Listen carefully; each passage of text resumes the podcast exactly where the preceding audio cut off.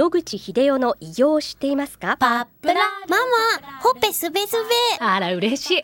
パパも毎日元気で疲れ知らずね。まあな。おばあちゃんも近所で若いと評判だよ。おかげさまで。おじいさんいつまでも健康で幸せですね。うん。野口英世の医師により開発されたパプラール。老化や万病のもと活性酸素を分解してあなたの健康を守ります80年のロングセラー使い続けた人が知っている安心の品質と効果。その悩みいつまで我慢しますか？まずはお試しを。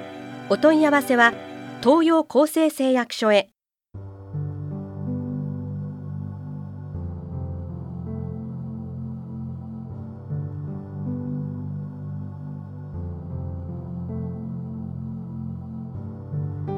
白川先生おはようございますおはようございます。今週もお話をどうぞよろしくお願いいたします今日はリスナーからの相談が届いております、はい。27歳の就職2年目の男性です。アトピー性皮膚炎があります。皮膚科の医師と相談して、内服のステロイド毎日1ミリ飲んでいます。肌はとても調子が良くなり、外用薬は全く塗る必要がなくなり快適です。毎日の生活がアトピーから解放され、とても助かっています。ただ、ずっとこれを続けていいものかどうか不安もあります。1ミリというレベルであれば、長期服用も問題ないと医師からは説明がありました。白川先生のお考えをお聞かせ願いますでしょうか、ということなんです。はい。ミリグラムに関してですけど、私は呼吸器の医者で、喘息を担当してましたので、喘息の患者さんに長期投与してたっていう例は何回も見ました。プレドニンの単位が 5mg なので、それでギリギリ維持してるっていう人も当時はいたんですけども、それでもやはり長期に飲んだ人は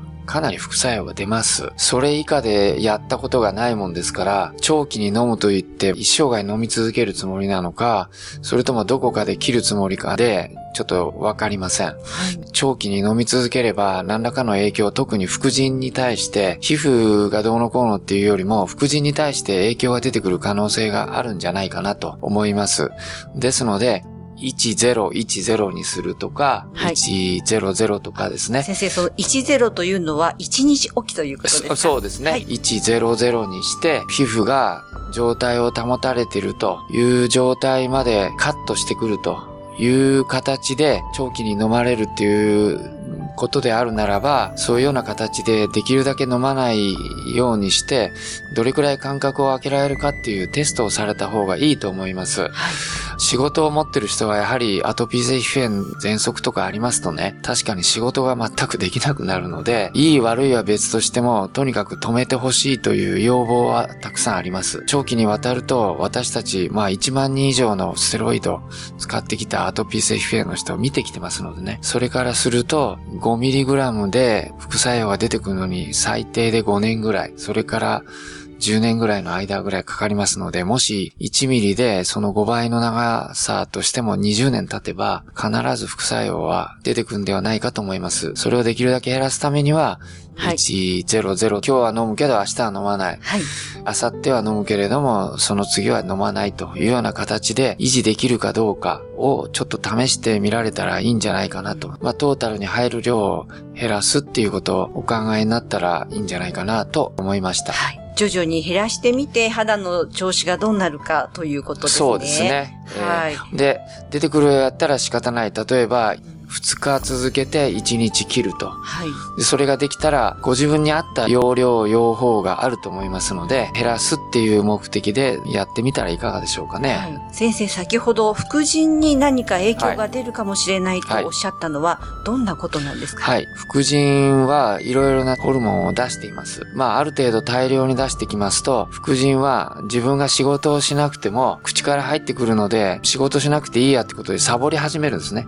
そうすると、副腎脂質とかがどんどんどんどん薄くなっていきます。アクステストっていうのがありますけど、副腎ホルモンを出せっていう刺激をするホルモンですけど、これでもって注射した時にどれくらい出るかで副腎が機能が保ってるかどうかを見るテストをはあります。はい。私たちも喘息の患者さんにステロイドを大量に飲ましたりした時は、このテストをして、本当に副腎の機能が大丈夫かっていうテストをよくやってましたけど、結構落ちます。なので、今度逆にステロイドが離せなくなっちゃうんですね。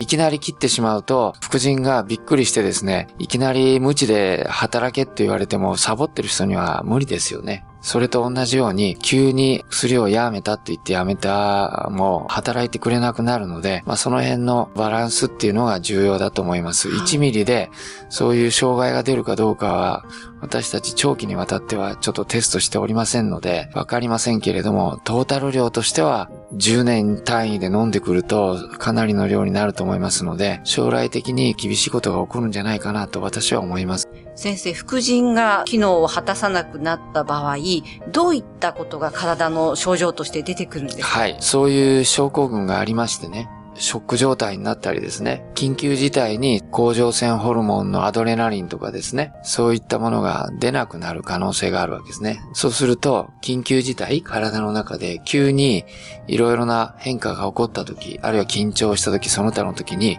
バッと交感神経から出てくるようなアドレナリンとかミネラルをコントロールするような副腎ホルモンが出てこなくなるので、恒常性を維持できなくなってですね、脱力感というかミネラルが減って筋肉が痙攣して動かなくなるとかですね、必要な心拍数を維持できなくなってぶっ倒れてしまうとか、ショックまではいきませんけども、近いような状態までひどくなる時があります。はい。まあ、徐々にその機能が果たせなくなっていくと思いますので、いきなり自覚症状は出ないとは思いますが。あの、はいこの程度のレベルでやっても、まあ、しばらくの間は全然問題はないと。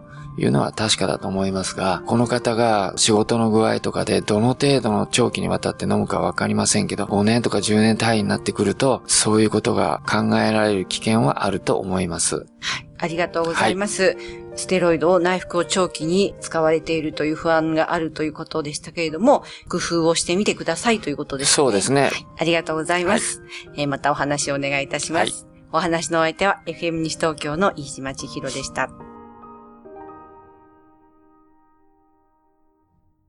日々進化するがん治療。一般的な治療では無理と言われてしまったんですが。諦めない。独自の治療法を提案。これまでの治療がとても辛くて。まずは痛みを与えない。安心できる希望の治療を。赤坂フロイデクリニック。お問い合わせご予約は電話。0364347111 0364347111